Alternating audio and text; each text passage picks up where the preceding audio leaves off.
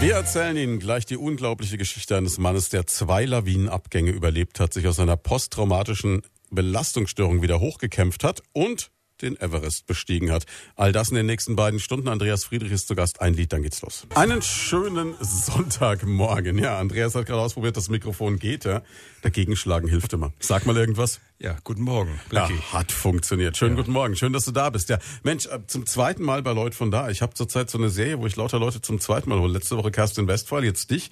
Ähm, bei beiden hat's einen guten Grund. Bei Kerstin Westphal war es der neue Wahlkampf, der ansteht, ja. Und bei dir ist es eine Geschichte, die wir bei unserer ersten Sendung, die wir miteinander hatten, noch gar nicht so wirklich angeschnitten haben. Du bist auf den Mount Everest gestiegen. Das wissen die Hörer, die regelmäßig zuhören.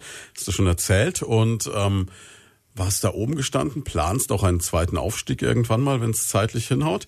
Ähm, aber wir haben uns vor kurzem in einem ganz anderen Zusammenhang hier in der Sendung gehört, da ging es um dieses tragische Unglück, wo eine junge Frau aus der Region Main-Rhön aus Bad Kissingen bei einer Lawine ums Leben kam. Und dann haben wir vom Radio, was man da immer so macht, jemanden gesucht, der das schon mal erlebt hat, wie das ist, wenn man in einer Lawine verschüttet wird. Dann hast du gesagt, Mensch, ja, ist mir passiert. Und darüber wollen wir heute sprechen. Also schön, dass du da bist. Schönen guten Morgen erst nochmal. Vielen Dank für die Einladung, Black. Ich freue mich, heute hier zu sein. Ja, vielleicht erst mal ganz kurz zu deiner Geschichte. Du bist grundsätzlich Pilot, aber hast du gedacht, okay, Pilot ist ja schon mal toll, ne, aber ich brauche noch irgendein spektakuläres Hobby, also gehe ich Bergsteigen. genau. Was war zuerst da, der Pilot oder die Bergsteigerei? Ich glaube, das Bergsteigen war zuerst da, weil mein Vater hat mit äh, sechs Jahren mich das erste Mal runtergenommen mit nach äh, Oberstdorf. Das war so ein bisschen eine Erlösung. Endlich mal was anderes als die Nord- und Ostsee. Und äh, dann haben wir da angefangen, halt auf diesen großen Trümmersteinen, die auf den Wiesen lagen, rumzuklettern. Heute nennt man das Bouldern.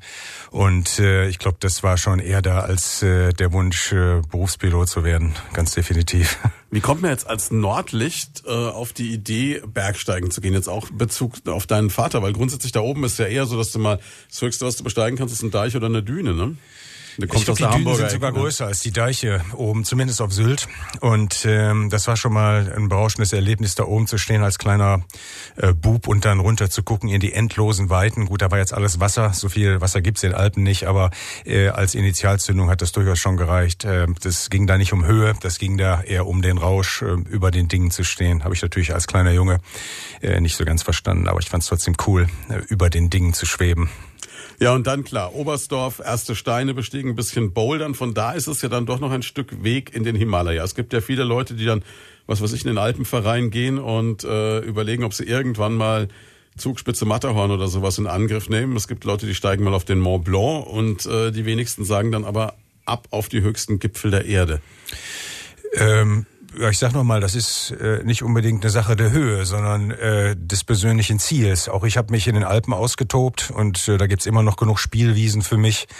Ähm, Ziele, die ich habe, die lösen in regelmäßiger äh, Sicherheit äh, immer wieder Kopfschütteln aus. Äh, ich habe mir jetzt zum Beispiel vorgenommen, ein paar Nordwände zu machen, die äh, sehr schwer zu klettern sind. Also es ist nicht eine Sache der Höhe, sondern äh, auch ich habe mich immer weiter vorgearbeitet. Nach der Düne auf Sylt kamen dann 1000, dann 2000, 3000, 4000 und so ging es immer weiter oben, nach oben, äh, bis dann eben letztendlich ähm, mal 5 und 6 und 7 kam und dann am Ende auch ein paar Achttausender. Und äh, das ist ein Prozess, das ist äh, äh, ein wahnsinniger, über mehrere Jahrzehnte gehender Rausch gewesen. Und äh, ich befürchte, der Rausch ist noch nicht zu Ende.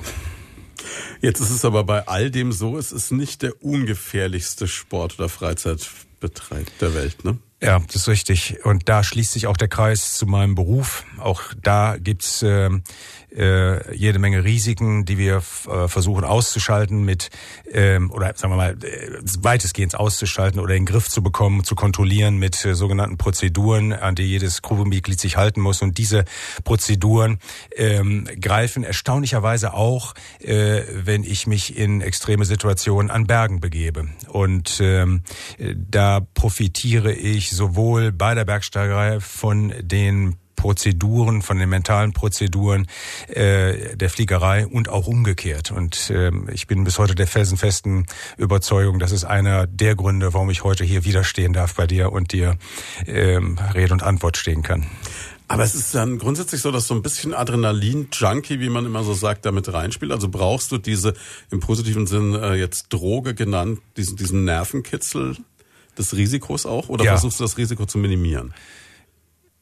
Äh, das sind jetzt zwei Fragen in einer. Also das Nerven, das Nerven, der Nervenkitzel, das Adrenalin brauche ich, äh, um mich aufzumachen. Das ist ein Bestandteil meines Antriebes. Mhm. Bei allem, was ich mache, brauche ich irgendetwas, was mich als Elixier antreibt. Und äh, das ist eben äh, dieses Adrenalin. Ohne Adrenalin passiert nichts in unserem Leben. Ähm, es kommt vielleicht auf die Menge an. Ähm, Ziele, die eher realisierbar sind, brauchen vielleicht weniger Adrenalin und äh, Ziele, die äh, komplett ans Limit gehen, wo immer auch das angesiedelt ist, die brauchen eben mehr Adrenalin. Äh, Kontrolle brauche ich auch aus einem ganz einfachen Grund, weil ich mich dem Ganzen nicht aussetze, um darin umzukommen, sondern um lebend wiederzukommen. Sicherlich auch äh, aus Eigenverantwortung, aus Verantwortung gegenüber meiner Familie und äh, auch so einem vielleicht pathologischen Sinn hinter äh, der ganzen Sache, der dahin geht und sagt, welchen Sinn würde es machen, mich einmal diesem ganzen Risiko auszusetzen und dabei komplett ans Limit zu gehen mit dem ultimativen Risiko, dass ich nicht überleben kann. Also äh, das ist wieder der menschliche Natur. Das heißt, ähm, man muss bei allem, was man macht, bedenken, wie das ausgehen kann. Und genau da fängt auch das Risikomanagement an und die ähm, letztendlich die Verantwortung sich selbst gegenüber. Aber es gibt halt auch äh, Situationen, die können wir nicht beherrschen. Und äh, ich bin der Auffassung, das habe ich auf meinen 8000 Expeditionen auch gemerkt, äh, du hast trotz aller Vorbereitung und mentaler Verfassung nur ein Bruchteil bei dir selber in der Hand, um die Dinge zu kontrollieren. Alles andere, würde ich fast sagen, bin ich ausgesetzt gewesen, dem, was mich umgibt, was um mich herum passiert. Das ist einem dann im Vorfeld auch genauso bewusst? Also setzt man sich dann wirklich hin und äh, so doof sich anhört, regelt seine Angelegenheiten, bevor man sagt, ich gehe jetzt auf einen 8000er? Absolut. Ähm, ich überarbeite vor jeder Expedition mein Testament was äh, in einem versiegelten Umschlag ähm, an einer meiner Frau abgestimmten Ecke äh, meiner äh, meines Wohnzimmers äh, liegt. Ähm, ich äh, gucke, äh, schaue nach, welche Versicherungen äh, noch greifen könnten, nehme dort Änderungen vor und äh, mache also auch immer ein Briefing mit meiner Familie, bevor ich äh, dann mich auf die Expedition begebe. Ich sage, für den Fall, dass ich nicht wiederkomme, hier liegt alles, da ist alles und es ist im Prinzip alles geregelt. Macht euch keine Sorgen. Ist natürlich ein bisschen zynisch, sich keine Sorgen zu machen, wenn man für so ein Briefing sagen, eingeladen wird, aber äh, ich sag mal so, unter, mit Zynismus äh, gelingt mir auch über vieles man äh, hinwegzusehen und das besser zu handeln. ist halt meine Art. Wenn ich jetzt so einen Tag wie heute erlebe, wo ich äh, hierher zur Arbeit fahre und dann im Radio höre auf der Herfahrt, Mensch, äh, Lawinenschwanstufe 2 in den kompletten Alpen. Es sieht schwierig aus. Dann äh, ist natürlich dieses eine, man sieht jetzt im Moment, die Sonne kommt ein bisschen durch. In den Bergen ist es vielleicht noch schöner. Es liegt mittlerweile glücklicherweise endlich mal Schnee. Viele haben heute am Dreikönigstag frei. Da ist natürlich dieser Reiz zu sagen, ich genieße das sehr hoch. Andererseits würdest du jetzt wahrscheinlich als, sage ich mal, fast Profi wahrscheinlich sagen, bei der Lawinenfahrenstufe lieber gleich Après-Ski.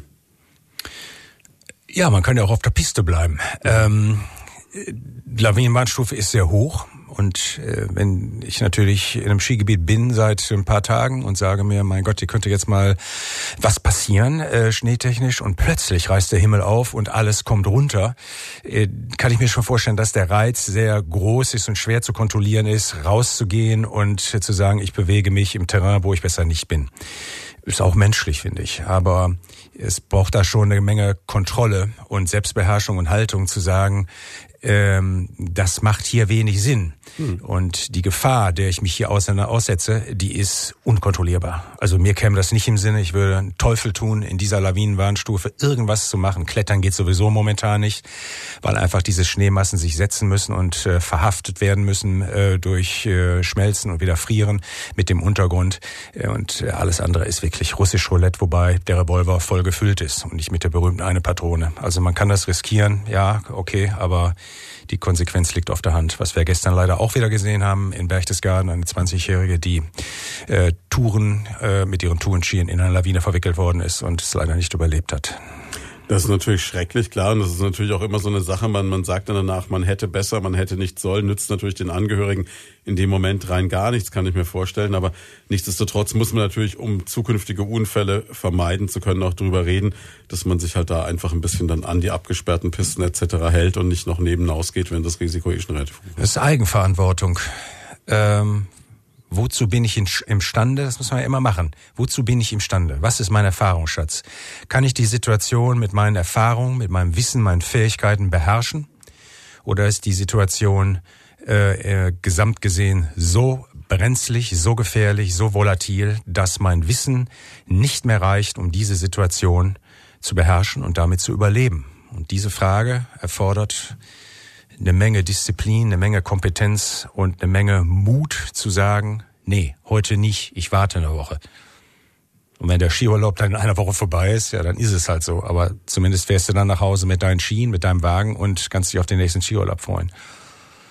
Wenn man das so schafft, das so zu machen, ist das natürlich toll. Klar, ist das einzig Vernünftige im Grunde genommen. Jetzt auf der anderen Seite, wenn ich dich jetzt so als, als extrem rational erlebe und sage, du wiegst die Risiken ab und dann gleichzeitig weißt, du gehst zum Eisklettern. Und das ist für mich immer so dieses Extrembeispiel, wo ich dann diese Leute sehe, die nur an zwei Eispickeln irgendwie in so einem gefrorenen Wasserfall hängen und sich da hochschaffen. Dann denke ich mir immer so, wie zum Teufel kannst du wissen, dass das Ding jetzt nicht einfach abbricht? Ähm es gibt so Leute, die machen das. Äh, ich habe immer einen Pfund Eisschrauben dabei und sichere mich. Mhm. Und unten steht meistens auch jemand, äh, der noch immer am langen Seil mich sichert. Ähm, das ist eine mentale Sache. Und äh, mir ist vor langen Jahren mal in einem Eisfall, wo es so gerade an der Grenze war, temperaturtechnisch, tatsächlich, während ich geklettert bin, es war nicht hoch, vielleicht 20, 30 Meter. Ja, das reicht, ein, ne, wenn man Teil, runterfällt. Ja, den Fall überlebt man nicht, das ist auch wieder richtig. Ist mir halt äh, vielleicht 20 Meter rechts von mir ist ein Teil dieses Eisfalls abgebrochen. Und äh, bevor ich realisiert habe, was eigentlich da so passiert ist, äh, habe ich eigentlich nur noch verstanden, du hängst jetzt hier am Rest dieses Eisfalls, was ein riesengroßer Zapfen war, wie in einer Tropfsteinhöhle. Und äh, es wäre clever gewesen, sich abzuseilen. Ähm, aber genau der umgekehrte Weg war der, der der bessere war, nämlich nach oben zu klettern, weil ich nicht wusste, was äh, unter mir eigentlich noch ist. Also äh, das ist so eine Situation, äh, gewesen, wo ich wirklich von einer Menge Erfahrung profitiert habe und auch gesagt habe, ich handle jetzt wieder der menschlichen Natur, weil nach unten bedeutet für den Menschen immer Boden, Boden bedeutet Sicherheit, ich kann mhm. stehen und so weiter und so fort. Und äh, das ist eben eine Situation, die ich beherrschen konnte mit äh, meinem Wissen, mit meiner mentalen Kraft, mit meiner Haltung und bin dann eben nach oben geklettert und das war der einzige, die einzige Möglichkeit, diese Situation zu überleben, weil du hast eben selber gesagt, hast 20 oder 30 Meter äh, runterzugehen, äh, dann nützen dir die Eisschrauben auch nichts mehr. Dann ist halt Knochensplitter angesagt. Aber wie ist das jetzt grundsätzlich? Also ich meine, in, in so einem Moment, wenn das passiert, denkt man da bewusst oder reagiert man dann aus der Erfahrung, aus, aus eintrainierten Dingen, die man einfach in sich hat? Es ist eine Mischung aus Instinkten und bewusstem Handeln. Und die ganzen Muster, die ganzen mentalen Muster, die sich im Laufe der Zeit äh, eingeprägt haben bei mir, die meinen Erfahrungsschatz ausmachen, die haben sofort gegriffen. Und die Instinkte haben mir gesagt, das ist ja kein, also Instinkt ist ja keine rationale Sache, die sich im Kopf abspielt. Wenn ich eins und eins zusammen addiere, dann kommt zwei bei raus. Mhm. Sondern Instinkte greifen automatisch. Das sind Automatismen, die irgendwie biochemisch in, in jedem Körper ablaufen. Und, und diese Instinkte, die kamen einfach gesagt, du gehst nicht nach unten, du gehst nach oben. Also das Aber hat keine zwei Minuten gedauert, dann hatte ich äh, schon äh, mich auf den Weg nach oben gebracht, weil ich gesagt habe, äh, das nach unten geht nicht. Das ist, also der Instinkt war da, mein Antrieb sagt nach oben, nach oben, nach oben. Aber wäre nicht der normale Instinkt, den ich mir jetzt vorstelle in so einer Situation, dass, dass du halt Panik bekommst, dass du sagst, okay, ich will, wie du vorhin schon gesagt hast, sicheren Boden unter den Füßen haben und dann kommt so ein Fluchtreflex und du denkst einfach nur so, boah, ich habe hier dieses Seil, jetzt einfach die 20 Meter runter und ich stehe unten und alles ist gut? Das wäre eine normale Reaktion gewesen. Äh, das wäre menschlich gewesen, das wäre vielleicht rational gewesen, das wäre vielleicht überaus klug gewesen. Nur in der Situation ist es nicht ausgegangen. In der Situation wusste ich aus meiner Erfahrung, äh, aus äh, verschiedenen Touren, die ich in Eisfällen gemacht habe, dass es sinnvoll ist, nach oben zu klettern, weil da eben die Struktur des Eisfalls noch so war, dass er eben zu klettern ist. Je weiter ich nach unten komme, desto mehr bewege ich mich in mhm. Terrain rein, von dem ich nicht weiß, wie brüchig, wie röhrig das Eis ist oder was auch immer, oder sogar schon angeschmolzen. Und dann fehlen mir schlagartig irgendwie vielleicht zehn Meter auf dem Weg nach unten und dann hänge ich da und dann muss ich den ganzen Weg wieder hoch. Also es ist eine, der, der Instinkt basiert aus, auf meiner Erfahrung und hat sich biochemisch verselbstständigt in meinem Körper und mir gesagt, nach oben, nach oben, nach oben. Wie lange steigt man da noch? Oder wie lange war es in dem Fall, bis du dann raus warst? Vielleicht Viertelstunde oder sowas, war nicht mehr viel. Und dann sitzt du da oben und?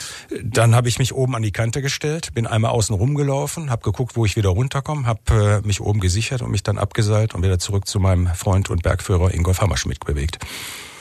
Und dann erst Der hat auf mich gewartet, weil er wusste, der macht das. Da brauche ich mich nicht drum kümmern. okay. Schwieriger wurde es, als die Lawine abging. Darüber sprechen wir gleich. Ja, und wir sind zurück bei Leut von da an diesem Sonntag mit einem Wiederholungstäter. Er hat gerade gesagt, ich bin mal gespannt, wann der erste anruft und sagt, jetzt ist der Kerl schon wieder da. Andreas Friedrich ist da, Bergsteiger. Schönen guten Morgen nochmal, Andreas.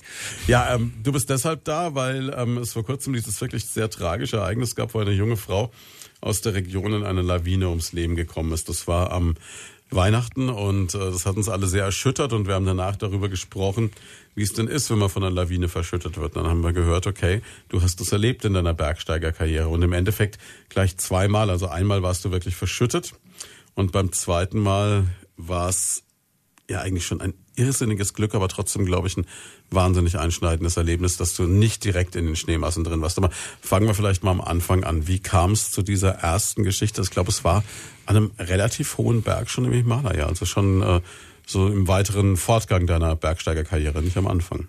Ja, es war äh, 2009. Da haben wir eine Expedition gemacht, äh, also mitten rein in die Wildnis, wo nichts ist und wo heute noch nichts ist. Und das gehört für mich dazu, mich an Stellen zu bewegen, wo äh, wenig los ist. Und äh, das wurde uns leider da zum Verhängnis. Ähm, wir haben eigentlich schon beim Anstieg zu diesem Berg gemerkt, äh, dass das Wetter nicht so stabil ist wie äh, vorhergesagt. Haben äh, trotzdem nach Abwägung aller Risiken gesagt, wir machen's. Und es kam natürlich, wie es kommen musste. Auf dem Weg runter von diesem Berg haben wir geplant, auf einem Sattel unterhalb dieses Berges, um ungefähr 6500 Meter Höhe, äh, zu kampieren, sich zu erholen und dann letztendlich abzusteigen, ein oder zwei Tage später. Und in der Nacht äh, schlug das Wetter dann endgültig um und es setzte also wirklich ein Schneesturm ein, der uns äh, pro Nacht ungefähr zwei Meter Neuschnee gebracht hat. Das ist nichts. Das kann man sich äh, nicht vorstellen. Ne? Ja, es ist schon ordentlich. Also Schnee und Rodel gut, durchaus, aber äh, das war nicht unsere Maxime an dem Tag, unser Ziel. Das, äh, um das mal den Hörern zu verdeutlichen, was es bedeutet. Äh, wir haben unseren Zelten gelegen und alle halbe Stunde ist jemand rausgegangen mit einem Küchendeckel, äh, einem, einem, einem Topfdeckel aus der Küche und mhm. Hat äh, diese Schneemassen dann vom Zelt weggekratzt und an die Seite geschoben, äh, um einfach äh, nicht äh, äh, Gefahr zu laufen, in dem äh, Zelt zu ersticken, weil der Schnee, der darauf lag, ähm, sorgt natürlich auch dafür, dass durch diese Membran kein Sauerstoff mehr durchkommt. Also das wäre dann fast ein, ein Grab gewesen. Und, ja, ihr wart äh, jetzt, um nochmal den Anfang, ihr wart im Himalaya? Ja.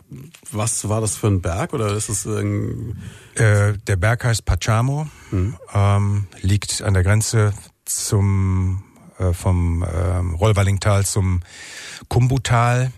Äh, der Berg ist nicht besonders schwer zu besteigen. Mhm. Äh, das Finige ist, der Anstieg führt über einen sehr ausgesetzten, äh, vollkommen vergletscherten, vereisten Pass, Tashilapsa genannt, äh, wo erhebliche Gefahren für Leib und Leben bestehen, aber was natürlich auch für den Nervenkitzel äh, sorgt. Und äh, das ist eigentlich die, die Knackstelle an diesem, an diesem Berg. Und wenn man oberhalb dieses Passes ist, ähm, dann, ich würde nicht sagen, es wird leicht, aber es wird leichter. Aber der Kick ist eben dieser Anstieg zwischen äh, 5,9 und 6.500 Metern. Äh, das ist die Herausforderung gewesen. Und ähm, Das ist etwas anderes gewesen. Äh, normalerweise geht man auf den Berg, um auf den Gipfel zu kommen. Das haben wir auch gemacht, aber mhm. hier lag der Kick eben wesentlich weiter unten. Also quasi der Weg ist das Ziel. Der Weg ist das Ziel, auch wenn es sehr gefährlich ist. Ja, und jetzt hast du gesagt, du gehst an Orte, die ausgesetzt sind. Jetzt äh, sind das alles so Täler und Namen, die man, glaube ich, als Nicht-Bergsteiger jetzt äh, nicht unbedingt kennt. Das heißt, da ist jetzt nicht irgendwie ringsrum irgendwas. Also du kannst jetzt da nicht sagen, ich rufe jetzt mal die Bergwacht an, die kommen dem Heli oder ähm, ich äh, gehe in die nächste Hütte oder ich habe auch nur irgendwie ein Krankenhaus in der Nähe. Das ist alles äh, mehrere Kilometer weit weg, um es vorsichtig zu formulieren, oder Tagesmärsche. Ja und nein. Ähm, einerseits können da oben keine Helikopter mehr landen, weil es da keine Stelle gibt und weil es einfach auch zu hoch ist. Man kann, wenn man sehr mutig ist, mit dem Helikopter auf 6200, 300, 400 Meter gehen, aber keinesfalls höher. Sprich, dann wird die Luft zu dünn, dann wird die Luft zu dünn und äh, der Helikopter bewegt sich äh, zwangsläufig äh, wieder nach unten. Und das ist in der Regel auch nicht so gesund. Äh, das Zweite ist, das Wetter war einfach zu schlecht. Im Schneesturm kann keiner fliegen, das wird keiner machen. Alle Helikopter fliegen nach Sicht. Ähm, insofern selbst wenn wir tiefer gewesen wären, hätte es keine Möglichkeit gewesen, äh, gegeben, uns da oben rauszuholen. Und ähm, das äh, zweite Problem war, wir haben eine Expedition gemacht, äh, man nennt das Neudeutsch bei Fair Means, das heißt mit äh, Minimum Equipment, mit Minimum Unterstützung und gar keine Elektronik, die uns den Kontakt zur Außenwelt ähm, herstellt, wenn wir es denn brauchen. Das ist auch nochmal ein Reiz an der ganzen Angelegenheit gewesen. Äh, ja, ist natürlich auch ein extremes Risiko, ne? In gutem Wetter nicht, nee. Jetzt würde aber, würde ich auf der anderen Seite aber doch wieder denken, jemand, der so wie du als Pilot ausgebildet ist, wo du sagst, du machst ein Briefing, bevor du auf den Berg gehst, du sicherst alles dreimal ab mit Versorgung für die Familie etc. Hat man da nicht äh, automatisch, egal wie das Wetter ist, ein GPS einstecken, damit, wenn alle Stricke reißen, man gefunden wird? Nee. Nicht haben, wir, haben wir nicht gemacht. Nee. Ähm, wir haben Lawinenpiepser gehabt hm. ähm, im Anstieg über diesen äh, in, in diesem Pass. Äh, aber das sind, sind auch Kommunikationsgeräte, äh, die uns dann hinterher auch geholfen haben. Da werden wir bestimmt noch drauf kommen gleich. Aber es ist kein Kommunikationsmittel, um jemanden zu rufen, dass er uns hier rausholt. Das ging nicht. Und als wir auf dem Pass angekommen waren, saßen wir also eigentlich auch mehr oder weniger in einer, in einer Mausefalle. Ähm, und äh, mussten die Entscheidung fällen. Was macht man? Was geht jetzt? Und damit waren wir komplett im Kapitel ähm, Risikomanagement, Abwägung der Situation. Äh, was bin ich äh, imstande hier noch zu kontrollieren und äh, was eben nicht mehr? Und die Möglichkeit, etwas zu kontrollieren, lag bei null in diesen Stunden und Tagen. Das heißt, ihr wart auf diesen Berg raufgestiegen. Ihr wart schon wieder auf dem Abstieg. Ihr hattet dieses vereiste Lawinenfeld gemeistert. Ihr wart wahrscheinlich relativ ausgelaugt, kann ich mir vorstellen, die Höhe dieser ja. Anstrengung. Und dann sitzt man in seinem Camp. Es kommen zwei Meter Schnee pro Tag dazu, wie du geschildert hast. Man muss sich immer wieder freischaufeln. Wahrscheinlich, wenn du sagst, bei Fair Means, also mit wenig Ausrüstungsgegenständen, man hat nicht allzu viel dabei. Die Vorräte gehen zur Neige. Genau. Wie groß war die Gruppe? Was waren das für Menschen? Das waren Sherpas und ein paar Bergsteiger. waren drei Bergsteiger, äh, drei Sherpas und äh, ein sogenannter Lead Sherpa, der äh, eben äh, im Prinzip die Fäden alle, also ein Expeditionsmanager, der war nicht dabei. Hm. Ja, und dann, wie, wie entscheidet man sowas? Entscheidet der Erfahrenste? Entscheidet man sowas demokratisch, was man jetzt ja, macht? absolut demokratisch. Ähm, jedes Menschenleben ist gleich viel wert. Und wir sind als Gruppe hochgegangen. Wir haben als Gruppe bisher alle äh, Schwierigkeiten gemeistert da oben, sind auf dem Sattel als Gruppe angekommen. Und äh, die Situation war im Kern so eindeutig, dass eigentlich äh, jeder von uns definitiv äh, das gleiche Ziel hatte, nämlich äh, sein Allerwertesten möglichst äh, hier wieder aus der Situation rauszubewegen. Und du hast eben sehr interessantes Stichwort gesagt, die Vorräte. Wir haben mitgenommen, ja, es hat auch gereicht, nur die Frage, die im Raum stand, war die, bleiben wir hier oben auf diesem Pass in diesen dramatischen Wetterbedingungen, die nicht besser wurden, ganz im Gegenteil, haben vielleicht noch für ein, zwei Tage zu essen mhm. und sind dann äh, äh, gezwungen abzusteigen? Oder denken wir mal über das nach, was äh, eigentlich ganz gut passt jetzt zu der Situation in den Alpen. Neuschnee, nicht verbunden mit dem Untergrund, nehmen unsere wenigen Vorräte mit, aber steigen ein in einen Hang und in, in sogenannte Gullies, so Kanäle, die man runterklettern muss, die eben äh, mit tödlicher Sicherheit, kann man fast schon sagen, äh, lawinengefährdet sind. So, also so ein bisschen oben auf dem Pest Pass, Cholera, ja. ja, genau, oben auf dem Pass bleiben und verhungern oder keine Lebensmittel mehr zu haben, mit der auf die Gefahr nicht mehr gerettet zu werden und auf der anderen Seite äh, sagen wir mal, das, was wir haben, mitzunehmen, abzusteigen in dem Bewusstsein, das wird auch nicht funktionieren. Also Fliegenfänger pur. Fliegenfänger 2.0 würde ich das Ja, nennen. das ist ein bisschen schwierig, ne? Aber man, ihr habt dann gesehen, die Chancen sind noch besser, wenn wir versuchen mit dem Abstieg. Ja, das ist der, der Drang zu überleben. Wir gehen nicht in die Berge, um umzukommen, wir gehen in die Berge, um zu überleben. Und hier war, entgegen zu der Geschichte mit dem Eisfall, der Weg nach unten tatsächlich der bessere. Weil niemand von, uns wusste, wir hatten ja eben keine Elektronik dabei, wir hatten auch kein Telefon dabei, jemanden anzurufen. Könnt ihr sehen auf dem Wetterradar, wie lange dieser Sturm hier noch ist, wie schnell er zieht, bleibt er, ist er stationär oder was auch immer. Das heißt, wir mussten eine Entscheidung fällen. Also so wie äh, Bergsteigen in den 50er und 60er Jahren des letzten Jahrhunderts. Ja, das klingt jetzt so ein bisschen nach Louis Trenker Romantik und Buntfaltenhose, aber Er ähm, wusste auch nicht, ob die Schneebrücke hält. ja, gut, der hat Glück gehabt bis ins hohe Alter. Nichtsdestotrotz, ähm, klar, dann ging's runter. Wie kann man sich das vorstellen? Das heißt, man seilt sich dann zusammen und äh, steigt ab oder so auch so ein bisschen wie Louis Trenker, so alle an einer Schnur oder? Äh, man seilt sich gar nicht an. Ähm, aufgrund der Tatsache, dass wenn ähm, jemand weggerissen würde, er nicht äh, Die anderen mitreißt. wie so ein, wie heißt das, Domino-Effekt, glaube ich, ne? äh, alle anderen mitreißt. Und ähm, wir sind nah zusammengeblieben. Die Sichten waren vielleicht zehn Meter, weil dieser Schneesturm äh, immer noch äh, alles äh, letztendlich in, in, in äh, tiefes Weiß kleidete.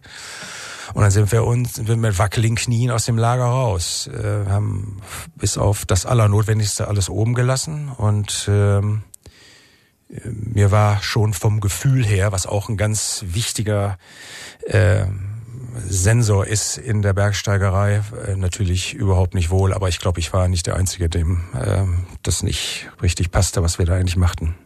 Und trotzdem war der Drang runterzugehen ins vermeintlich sichere Leben ähm, wesentlich rationaler und klüger als da oben zu bleiben. Aber dann kam der Moment, wo genau das passiert ist, was du vorher beschrieben hast, was eure größte Sorge war, nämlich dass sich dieser lockere Schnee einfach löst und äh, dann seid ihr in diese Lawine geraten. Wie hast du diesen Moment erlebt? Ja, ich habe mich umgedreht zu einem guten Freund von mir, der mitgeklettert ist und wollte ihm irgendwas sagen. Und dann habe ich diesen, diesen dumpfen, basslastigen Knall gehört, den ich 2012 nochmal gehört habe, aus, allerdings aus einer anderen äh, Perspektive. Und habe dann gesehen, wie oben, vielleicht so zehn Meter über uns, die Abrisskante dieses Schneebretts ähm, sich löste und im gleichen Moment, das ist eine Sache von äh, wenigen Sekunden, mir wie ein Bowlingpin die Beine unter den Füßen weggezogen worden sind. Ähm, ich habe äh, am Anfang, äh, es ist sehr schwer, das im, im Hintergrund äh, rückwirkend äh, zeitlich einzuordnen. Ich habe am Anfang noch gemerkt, jetzt ist es wirklich passiert mhm. und ähm, Kontrolle war da schon über meine Bewegung gar nicht mehr möglich. Und auch da knallten die Instinkte wieder rein. Ich habe gesagt, schwimm, schwimm, schwimm, schwimm. Das heißt, das, was äh, in meinem Körper ab, abläuft. Und Jetzt ist, muss ich als Laie fragen, Ja. Schwimmen ist jetzt das Letzte, was mir in den Sinn käme, wenn ich am Berg in der Lawine bin. ja, äh, es Schwimmbewegungen. Das Wort war aber zu lang. Das hat mein Körper nur gesagt, schwimm, schwimm, schwimm. Du machst Schwimmbewegung, Brustschwimmen und äh, schaffst auf die Art und Weise äh, mit jeder Bewegung deiner Arme äh, Schnee weg von dir. Und sicherst dir so, wenn alles über dir sich verschließt, einen Hohlraum zu, in dem äh, für eine gewisse Zeit Sauerstoff drin ist, mit dem es äh, dir möglich ist, äh, für die Zeit X, die kann mal länger, die kann auch mal kürzer sein, äh, zu überleben. Wenn du diese Schwimmbewegungen nicht machst, ähm, und da geht es nicht um Haltungsnoten, es geht um diese Schwimmbewegung, äh, dann ähm, hast du null Überlebenschance, weil du einfach diesen Hohlraum um dich herum nicht hast. Das heißt, ich stelle mir das jetzt so vor, du, du stehst an diesem Berg, bist im Abstieg, du siehst, dass sich, wie sich über dir wie so ein Riss bildet im Hang Ja. und der ganze Hang kommt ins Rutschen. Genau. Das sind Sekundenbruchteile. Ja. Dann, so wie du es beschreibst, ein bisschen wie eine Waschmaschine. Man wird Wie eine Waschmaschine, Schleudergang, äh, 1000 Umdrehungen. Und, dabei machst du Brustschwimmbewegung. Und dabei machst du Brustschwimmen. Ähm, die ganz großen Könner versuchen noch ihren Rucksack loszuwerden. Ähm, so gut war ich nicht. Ähm, da hatte ich andere Probleme. Und es fängt mit dem Schneebrett an. Dieses Schneebrett schiebt sich runter ein paar Meter und drückt dann mit dieser ganzen Gewalt den Schnee, der vor diesem Schneebrett, vor der Abbruchkante ist, mhm.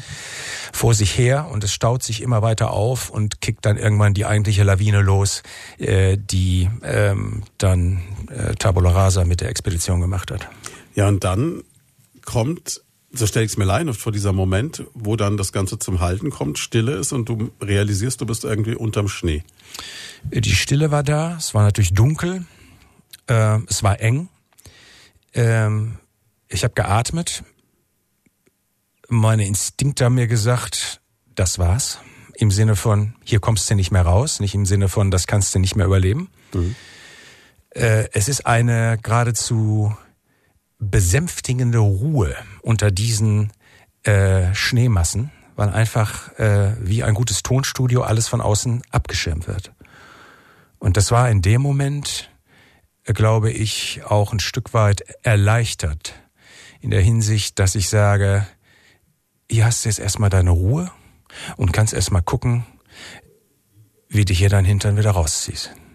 Jetzt würde ich mir vorstellen, dass in dem Moment versuchen würde, panisch irgendwie zu graben. Nein, genau das passiert nicht. Und deswegen meinte ich, diese Ruhe ist, glaube ich, der Start eines Prozesses, der im Körper automatisch abläuft. Und man nennt das Dissoziation. Ähm, habe ich aber auch erst verstanden, als äh, ich äh, mich mit meiner Psychologin ähm, wieder zurückbewegt habe in die Lawine, wofür, worauf wir vielleicht gleich auch nochmal zu sprechen kommen. Mhm äh, Dissoziation bedeutet, der Körper, auch wieder biochemisch, stellt deinen Geist ruhig. Okay. Das heißt, du machst dir keine Sorgen, du stellst dir keine Fragen, du kriegst keine Panikattacken, du hast keine Angst. Man könnte sogar fast sagen, du genießt die Stille und den Ort, wo du bist. Was würde passieren, wenn der Körper nun in wahnsinnige Panik ausbricht? Er würde Energie verschwenden, er würde Energie verbraten. Und in Abhängigkeit von diesem Hohlraum, der um dich herum ist, musst du mit dem Luftvolumen und dem Sauerstoffvolumen, was dir zur Verfügung steht, sehr konservativ umgehen. Wenn du jetzt anfängst, hektische Bewegungen zu machen, Panik getrieben, dauert das vielleicht drei, vier, fünf Minuten und dann gibt's keinen Nachschub mehr und das war's dann. Und diese Dissoziation stellt dich ruhig, es sorgt dafür, dass du dich einfindest in diese Situation, sie akzeptierst, vielleicht irgendwo an einer Stelle äh, kaum messbar Hoffnung hast, hier wieder rauszukommen, aber vor allen Dingen nicht durchzudrehen, nicht panisch zu werden, nicht Dinge zu tun, die deine Situation im Kern noch verschlimmern. Bedeutet aber auch, wenn ich da jetzt niemand rausgeholt hätte aus eigener Kraft, wärst du nicht rausgekommen. Das nee. heißt, du wärst irgendwann eingeschlafen, vermutlich. Ne? Erstickt. Erstickt. Ja. Und ähm, das wäre es dann gewesen. Wie ist es, ähm, gehen einem da Bilder durch den Kopf? Es gibt ja immer dieses, dieses, diesen Satz von, dass in den letzten Momenten eines Lebens einem quasi dieser Film des Lebens nochmal vom inneren Auge abläuft. Ist das ein Klischee oder? Genau, das passiert, ist passiert. Passiert wirklich. Ja, das ist genau das passiert. Ich könnte fast zynisch sagen, durch die Ruhe, die ich in mir hatte, äh, die ja nicht substanziell wahr war, sondern biochemisch generiert, äh, raste mein Leben nicht in Gänze an mir vorbei, aber ein Film, der bestimmte Sequenzen enthielt, die offensichtlich meinem Körper wichtig waren, sie vor meinem Auge nochmal abzuspielen. Vielleicht war die Zeit zu knapp, alles nochmal abzuspulen, aber es waren Dinge, Ereignisse, Momente aus meiner Jugend. Nämlich die Zeit, die ich mit meinem Vater in den Bergen erlebt habe und die Zeit unmittelbar nach seinem Tod. Mein Vater ist gestorben, als ich 13 Jahre alt war. Äh, ist auch ein cooles Alter für einen 13-Jährigen, äh, den Vater an der Stelle zu verlieren. Und äh, da äh, kam Also ich kann fast sagen, dass der Dreh- und Angelpunkt dieser Ereignisse, dieser Bilder, die da vor äh, mir abliefen, äh, sich immer wieder um meinen Vater und um meine Mutter drehten und äh, ich würde mal sagen, so die letzten zwei Jahre vor seinem Tod und äh, vielleicht ein Jahr danach, zwei Jahre danach, drei Jahre danach. Und das war auffällig. Natürlich hast du keine Kapazität, wenn du da äh, in den Schneemassen liegst, darüber nachzudenken. Aber das war auch der Unruheherd für mich, äh, der dann letztendlich dafür gesorgt hat, dass ich mich eben in diese posttraumatische Belastungsstörungstherapie begeben habe. Ich gesagt, äh, warum? Warum nur diese Sachen? Warum nicht Dinge äh, von früher, von später oder wahllos zusammengestückelt? Warum äh, hat der Regisseur sich mit diesem Film äh, so viel Mühe gegeben, ihn so perfekt zu schneiden. Jetzt lief dieser Film vor deinem Auge ab, du warst unter diesen Schneemassen begraben, du hattest nur noch wenig Luft. Wie bist du da rausgekommen? Ich hatte, ich kann also nicht rückwirkend sagen, wie lange ich da drin war. Offensichtlich ähm, ähm, kurz genug, um äh, letztendlich die ganze Sache zu überleben. Ich weiß definitiv, dass ich ungefähr nur zwei Meter eingeschlossen war und äh, das große Glück hatte, dass unmittelbar neben mir einer unserer Sherpas nur bis zur Hüfte verschüttet worden ist. Vielleicht konnte mhm. der besser schwimmen, ich weiß es nicht. Aber äh, er hat sich schnell befreit und unsere Lawinenpiepser, von denen ich eben schon mal äh, erzählt habe, also diese Tracker, mhm. äh, die, die haben letztendlich dafür gesorgt, dass, dass der Ausschlag von meinem äh, am stärksten war, weil eben dieser Sherpa, der sich sofort in dieser Suchfunktion äh, in dem Hang bewegt hat, äh, gesehen hat, oh, Echo am stärksten, Impuls am stärksten, da muss also einer sein. Hat dann wahllos äh, äh, angefangen zu buddeln und ist dann per Zufall äh, direkt über mir gelandet und äh, hat äh, letztendlich dort äh, den Schnee notdürftig zur Seite geräumt, äh, dass von oben Luft reinkam und äh, gesagt, äh, move on, move on, das heißt, hol dich da selber raus und äh, in dem Moment war auch diese Ruhe bei mir vorbei und das ganze Adrenalin, was in meinem Körper angesammelt war, hat dafür gesorgt, dass ich mich ich da äh, raus, äh, rausgearbeitet habe. Was ein ziemliches Stück Arbeit war, äh, weil der Schnee ziemlich äh, stark verdichtet war. Und äh, das wäre menschlich gewesen, sich oben hinzusetzen und zu sagen, oh, ich mache erst mal ein Päuschen, ich muss das mal verarbeiten, was hier gerade passiert ist. Dafür hatten wir keine Zeit. Ähm, denn dann kam bereits der zweite Sherpa und hat gesagt, äh, hier, also mithelfen. Und äh, auch da musste ich dann äh, letztendlich mich direkt wieder reinbewegen in äh, äh eine aktive Suche, um die anderen Leute da rauszuholen. Mal ganz kurz zurück zu diesem Moment, in dem Moment, wo als du gemerkt hast, jetzt gräbt sich jemand zu mir durch. Ist es dann so, dass es auf einmal hell wird über einem? Sehe ich nach Hand? Oder höre ich als erstes Geräusche. was? Geräusche. Okay. Das sind erstmal Geräusche. Jeder, der über Schnee geht mit Schuhen, mit Moonboots oder was auch immer, äh, hört dieses Knirschen. Und genau das ist das, was, was du als erstes hörst. Und da äh, ist mein Körper auch wieder hochgefahren von diesem betäubten, dissoziativen Zustand äh, hoch äh, in einen kognitiven Zustand, äh, wo ich wirklich realisiert habe, mein lieber Freund, da passiert jetzt was. Mhm. Und ähm, das ist, das ging alles relativ schnell und äh, das das war, äh, das war eigentlich die Befreiung, ne? Im wahrsten Sinne des Wortes. Ja, dann hast du beschrieben, er hat dich gar nicht komplett ausgegraben, sondern nur so weit, dass du schnaufen konntest und gesagt, genau. okay, weiter, wir müssen die anderen retten. Dann ja, kommst du selber da raus in mhm. dem Moment und äh, fängst an und, und arbeitest selber mit. Ist es euch gelungen, alle zu retten? Ja, sind alle rausgekommen. Wahnsinn ähm, eigentlich. Ja, ne? selbst der letzte, der ungefähr 20, 25 Minuten drin lag, um den Dreh, ich kann es nicht mehr richtig rekapitulieren, äh, der ist, äh, den haben wir noch rausbekommen. Das große Glück dieser Gruppe war, dass wir alle nicht weit verstreut in diesem Hang lagen. Mhm. Der war ziemlich geballt zusammen. Ziemlich ja. geballt zusammen und äh, insofern war es klug, im Abstieg bis äh, zum Moment X so nah zusammen zu bleiben. Was nicht unbedingt bedeutet, dass man nicht doch auseinandergerissen wird in den Situationen, aber irgendjemand hat äh, dort seine Hand um uns gesch geschlungen, hat gesagt, lass diese Gruppe zusammen, weil das haben die überhaupt keine Chance mehr. Und dann, nachdem er alle raus hatte, ist man doch erstmal völlig fertig, oder? Ja, aber der Hang war ja immer noch sehr äh, fragil und äh, du weißt ja nicht, was hängt da noch drin, was kommt da noch runter und es hat ja weitergeschneit.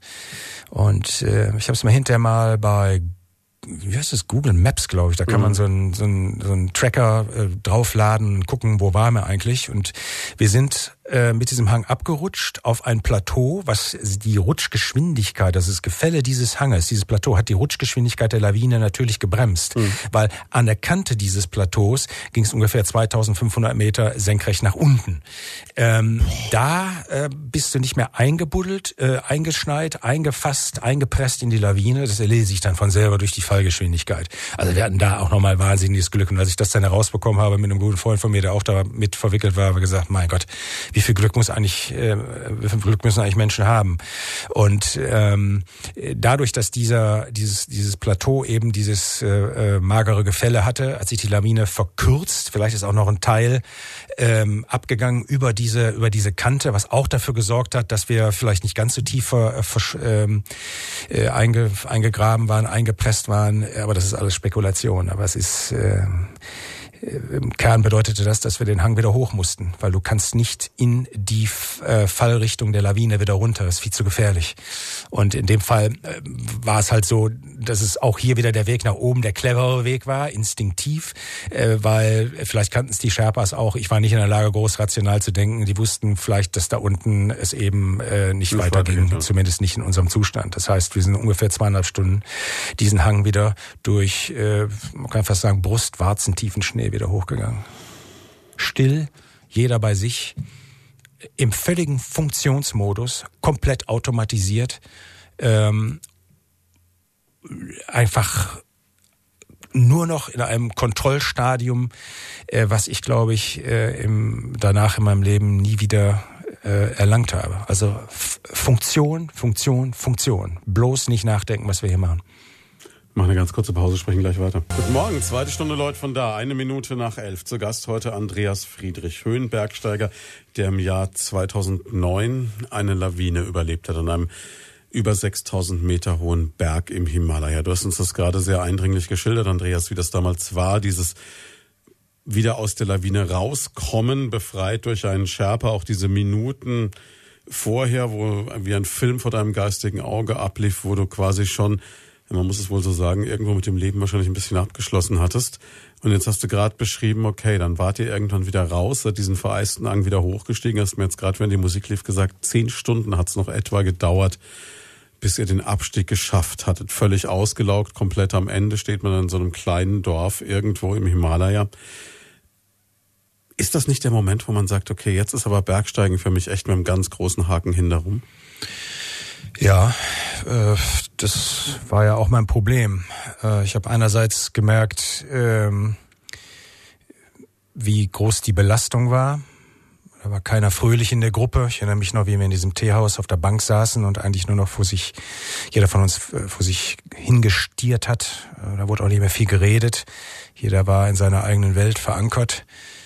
Ähm, ich kann es nicht ausschließen, aber ich kann mich auch nicht erinnern, dass ich äh, gesagt habe, das war's jetzt für mich. Ich habe ja dann noch weitergemacht, aber zwischen diesem Teehaus und diesen Momenten und der Angst, äh, der Belastung, die in mir äh, ganz sicher verankert war und allen weiteren Projekten bis hinterher dann 2016 auf den Everest, begann dann vielleicht genau ab diesem Teehaus eben dieser lange steinige Weg raus aus der Lawine hoch zu dem höchsten Punkt der Welt. Und das war kein Spaziergang. Das glaube ich. Jetzt ist aber so, ich meine, ich glaube, es muss so ein Zwiespalt der Gefühle sein. Einerseits diese völlige Erleichterung, diese, diese Euphorie, okay, ich bin da rausgekommen, ich habe das geschafft, was eigentlich schon fast nicht mehr Menschen möglich ist, wo man sagt, okay, Lawine, 2500 Meter geht's runter an der Kante, ich pack das alles. Und gleichzeitig dann dieser Gedanke, okay, wann kam für dich dann die Entscheidung zu sagen, ich gehe wieder in die Berge? Also man kommt ja erstmal nach Hause und denke ich, ist erstmal so, boah, Gott sei Dank. Also äh, welche Erleichterung war da nicht. Äh, da war irgendein Gefühl, was ich äh, nicht in Worte fassen kann, mit heiler Haut äh, lässig ausgedrückt wieder rausgekommen zu sein. Aber erleichtert waren wir alle nicht. Und als ich wieder zu Hause war, ähm, war ich dann relativ schnell auch wieder im Alltagstrott, also ähm, Fliegen. Mhm. Dann passierten so ein paar Dinge. Ähm, bin einer der Kollegen, die immer noch rausgucken, wenn sie über Berge fliegen, obwohl ich das jetzt seit fast 30 Jahren mache. Also die Faszination ist die noch Faszination da. da. Es war ein Reiz da, auch rauszugucken, aber ich konnte höchstens fünf Sekunden rausgucken. Und äh, weil einfach da eine Brücke geschlagen worden ist zu dem, was mir passiert ist. Und das war, da war kein Genuss, da war kurz mal runtergucken und wieder rein. Und ähm, daran habe ich unter anderem gemerkt, dass hier sich mein Verhältnis zu dem Lebensraum, äh, in dem mein Vater mich mit sechs Jahren in Oberstdorf eingeführt hat, äh, nachhaltig und äh, massiv gestört war.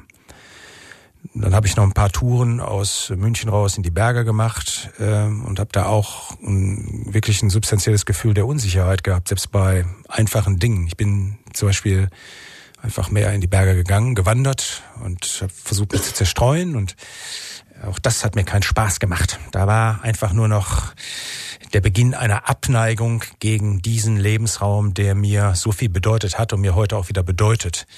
Und ähm, zu Hause habe ich dann diese, also ich habe diese Bilder dann auch wieder mit nach Hause genommen aus diesen einfach wirklich auch teilweise langweiligen Touren, die ich da gemacht habe, an Eisklettern, an irgendwas mit Bergsteigen, war überhaupt nicht zu denken.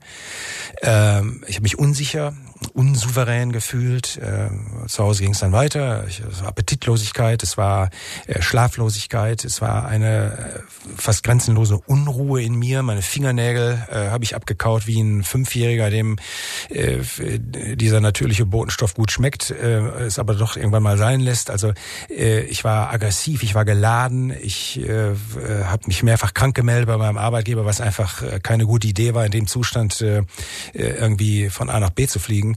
Ähm, und das hat irgendwann ein solches Ausmaß und Volumen, eine Intensität erreicht, dass ich dann gesagt habe, wenn du irgendwie noch mal eine Chance haben willst, die Wertschätzung für den Lebensraum zurückzugewinnen, der dir so viel bedeutet, ist es, glaube ich, jetzt an der Zeit, etwas zu machen.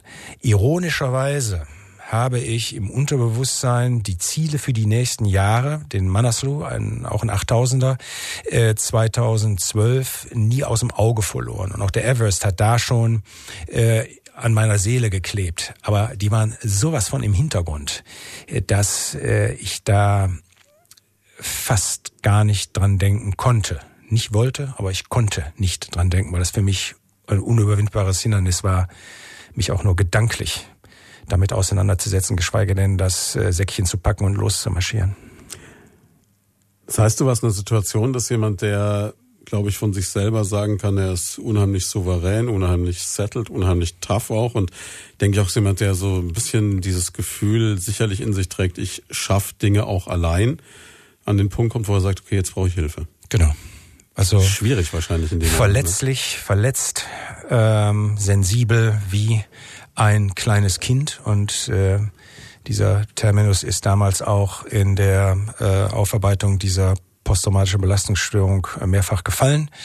Äh, einfach schutzbedürftig, war schutzbedürftig. Um mich zu schützen, äh, auch nicht Dinge zu tun, die mir noch mehr schaden. Also posttraumatische Belastungsstörung ist, dass man kennt, dass das äh, passiert nach einschneidenden Erlebnissen, wie du es eine hattest, mit diesem äh, mit diesem Lawinenerlebnis. Das ist, was Leute ähm, aufarbeiten müssen, die in einer Kriegssituation waren, die ähm, als Gefangene irgendwo waren. Man kennt das in, in großem Maße von Menschen, die zum Beispiel in KZs waren. Man kennt das ähm, von Leuten, die Naturkatastrophen eben überlebt haben, etc. etc. Also immer Menschen, die in einer absoluten Extremsituation waren. Wie findet man jetzt diese Hilfe? Ich meine, es ist eins zu wissen, okay, ich brauche Hilfe. Dann sitzt man irgendwo in München in seiner Wohnung, denkt sich, oh Gott, jetzt müsste aber was passieren. Wie, wie geht man das an? Ja, du suchst ja eine Psychologin oder einen Psychologen und ähm, machst einen Termin äh, mit ihr, gehst hin und die Dame hat mich dort gefragt, was kann ich für sie tun? Und dann habe ich ihr äh, den Befund, nein, den Befund hat sie gestellt, äh, äh, habe ich ihr erzählt, warum ich da bin, die Gründe. Und wenn äh, jeder seriöse Psychologe wird er dann sagen, ähm, ich kann Ihnen nicht helfen, aber ich kenne jemanden, der Ihnen gut helfen kann. Ich hatte das große Glück, dass äh, die Dame mir gut helfen konnte und auch gesagt hat, Sie sind bei mir richtig. Mhm. Und dann haben wir halt mit der Anamnese angefangen und haben uns in diese Therapie bewegt und ähm, hinterher ein, Gott sei Dank, ein Ergebnis erzielt. Konntest du dann von Anfang an da so offen drüber sprechen, wie du es jetzt hier in dieser Sendung kannst? Oder Nein. ist da unheimlich viel Verdrängung dabei, dass man manche Dinge auch gar nicht mehr an sich ranlässt und manche Dinge gar nicht artikulieren kann? Auch das ist wieder Dissoziation des Körpers, äh, die Belastung wahrzunehmen, aber äh, alles zu tun, damit sie nicht größer wird. Ähm, ähnlich wie unter der Lawine. Das Schlimme oder die, die, die aufwendigste Zeit war die anfängliche Zeit dieser Therapie in der die Psychologin versucht hat zu begreifen, was ist eigentlich damals passiert. Das kann sie nur, wenn ich ihr erzähle, was passiert ist. Und genau dieses Erzählen war eigentlich unmöglich. Da es eine sehr erfahrene Psychologin war, hat sie ähm, dort eine Technik angewendet, ich weiß nicht mehr genau diesen Namen, indem sie ähm, gesagt hat, stellen Sie sich vor, da an der Wand hängt ein Fernseher. Ich weiß, da hängt, hing ein Bild von bei ihr in der Praxis. Das also war so eine rostige Platte von einem Künstler und er sagt, das ist Ihr Fernseher. Und Sie nehmen jetzt eine Videokassette und legen die da vorne rein und dann gucken wir uns zusammen eine fünf Minuten Sequenz dieses Filmes an.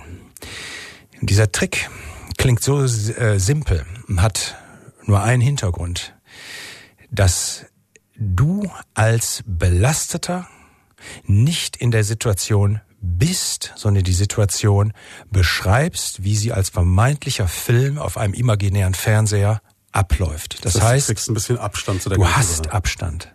Ohne Abstand gelingt es nicht, an diese Belastung ranzukommen, geschweige denn erstmal davon zu erzählen. Und immer dann das hatte sie mir gesagt, immer dann, wenn äh, ich merke, dass selbst in den kurzen Sequenzen dieses Filmes, die ich ihr dann beschrieben habe, äh, irgendwas mit mir passiert, was mir nicht passt, dann habe ich gesagt, dann halten Sie das an.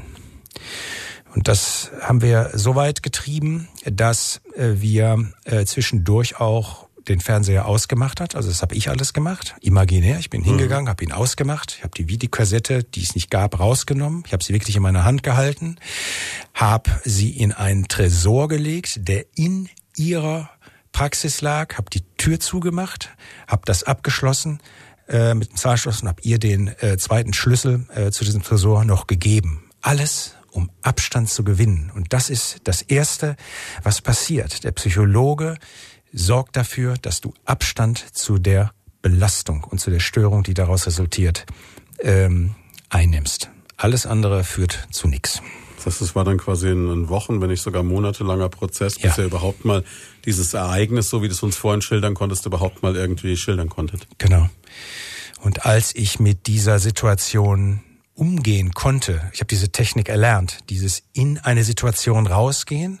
Und wenn ich merke, es ist die Belastung kommt hier äh, volle Wucht, mit voller Wucht auf mich zurück, mhm. dieses selbstständige Rausgehen, um mich zu entlasten und sagen, Moment, ich brauche eine Pause. Reingehen, rausgehen, reingehen, rausgehen. Das lernst du als erstes in dieser Therapie, um überhaupt mit dieser ganzen Störung umgehen zu können. Weil, und da habe ich es auch gemerkt, wie belastet ich war, wie durchdringend diese Störung in mir verankert war. Das ging weit über das hinaus, was ich eben gesagt hatte, über die Alpen fliegen, runtergucken, äh, ging nicht mehr. Das war eigentlich nur die oberflächlichen Symptome. Ja, und dann irgendwann hast du es geschafft, diese ganze Geschichte quasi für dich überhaupt erstmal zu erzählen. Genau. Und dann beginnt ja aber eigentlich erst die eigentliche Arbeit. Dann beginnt die Therapie. Genau. Äh, dieser von mir eben geschilderten Technik war ich in der Lage, der Psychologin das zu erklären.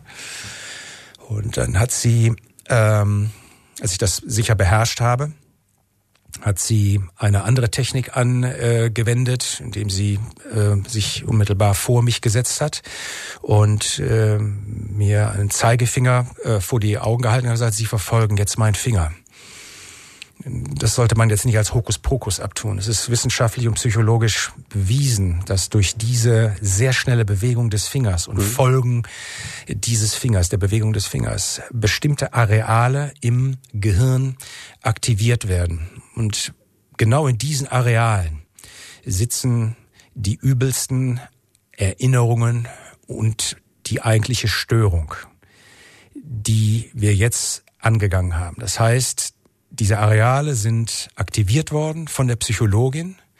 Daraufhin hat sie mir Fragen gestellt, mit denen ich bewusst in diese Situation wieder reingehen musste und auch konnte, weil ich eine gewisse Souveränität im Umgang mit dieser Störung hatte. Das ist dann immer noch kein Spaziergang. Das Ganze war auch kein Spaziergang. Das ist eine harte Auseinandersetzung mit sich selbst, mit der Störung, mit der Belastung und äh, den Folgen.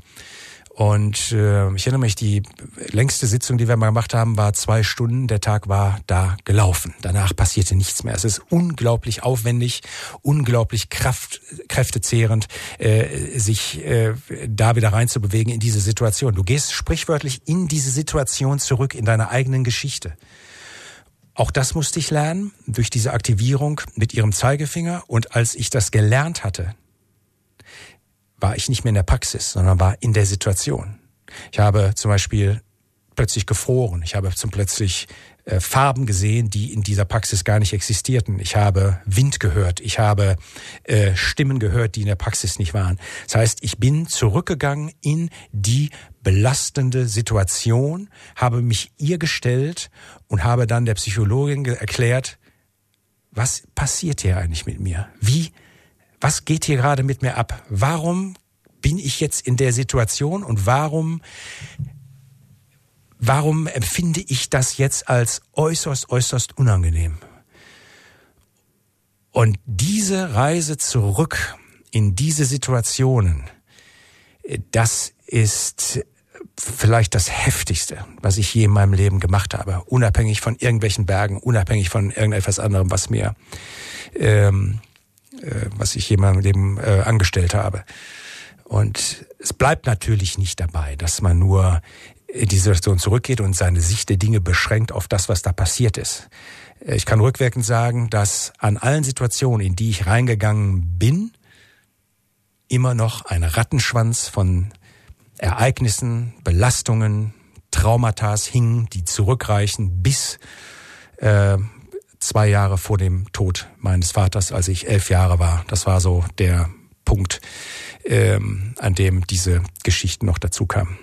Es ist nie ein singuläres Erlebnis, unter einer mhm. Lawine zu leben. Diese, dieser Film, den der Regisseur, von dem ich erzählt habe, zusammengeschnitten hat, eben, äh, der musste einen Grund haben. Und es passierte wirklich, es begann ungefähr zwei bis drei Jahre vor dem Tod meines Vaters bis äh, eine Zeit X danach, dass diese Ereignisse daraus hochgekommen sind. Das hat einen Grund gehabt.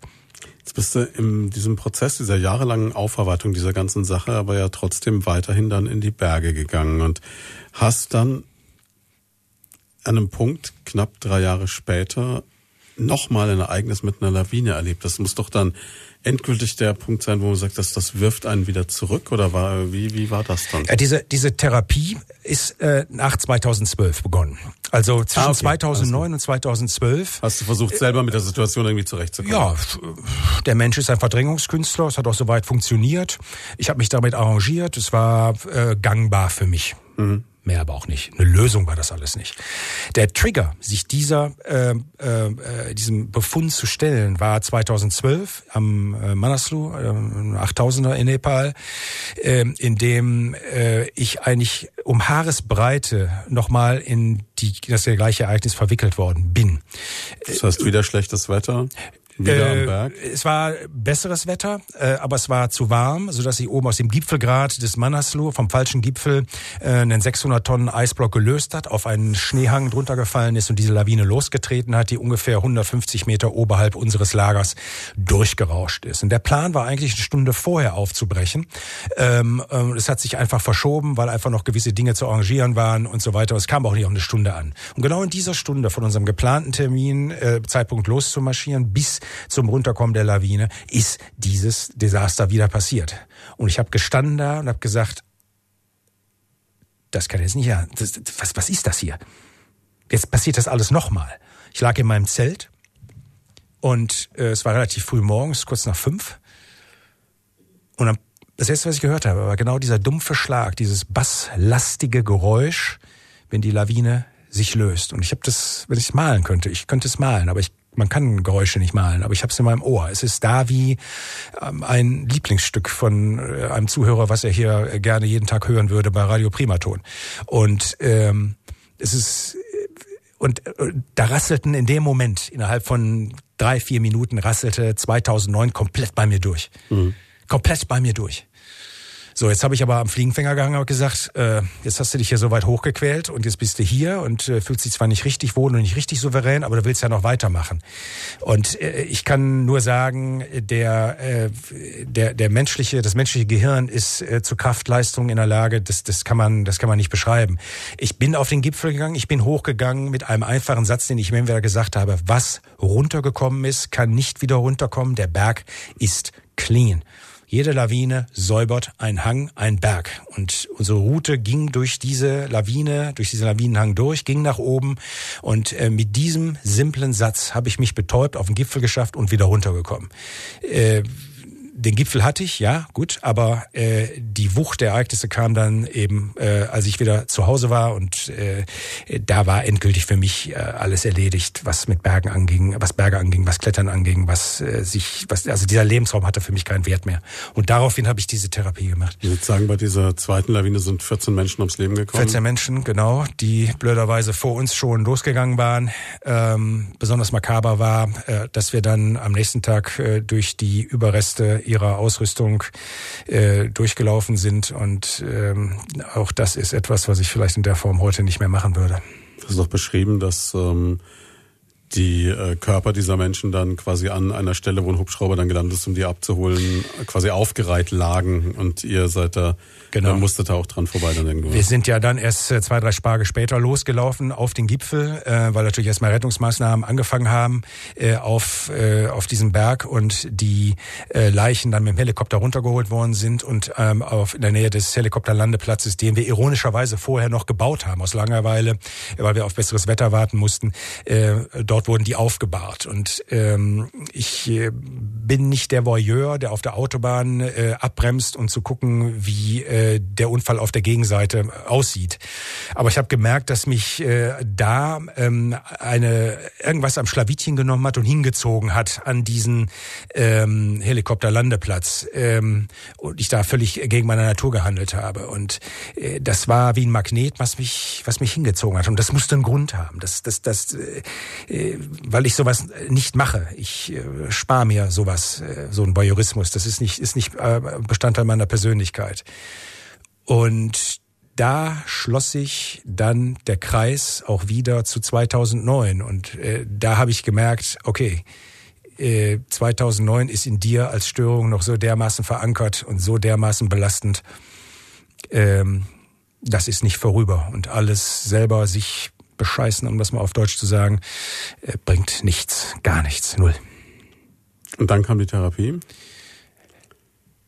Dann kam die, die Therapie. Therapie. Und eine der Schlüsselszenen dieser Therapie war dann ähm, zum Beispiel, sich auch nochmal an diesen Helikopterlandeplatz zu bewegen. Ich habe eben gesagt, der Kreis hatte sich geschlossen in dem Moment.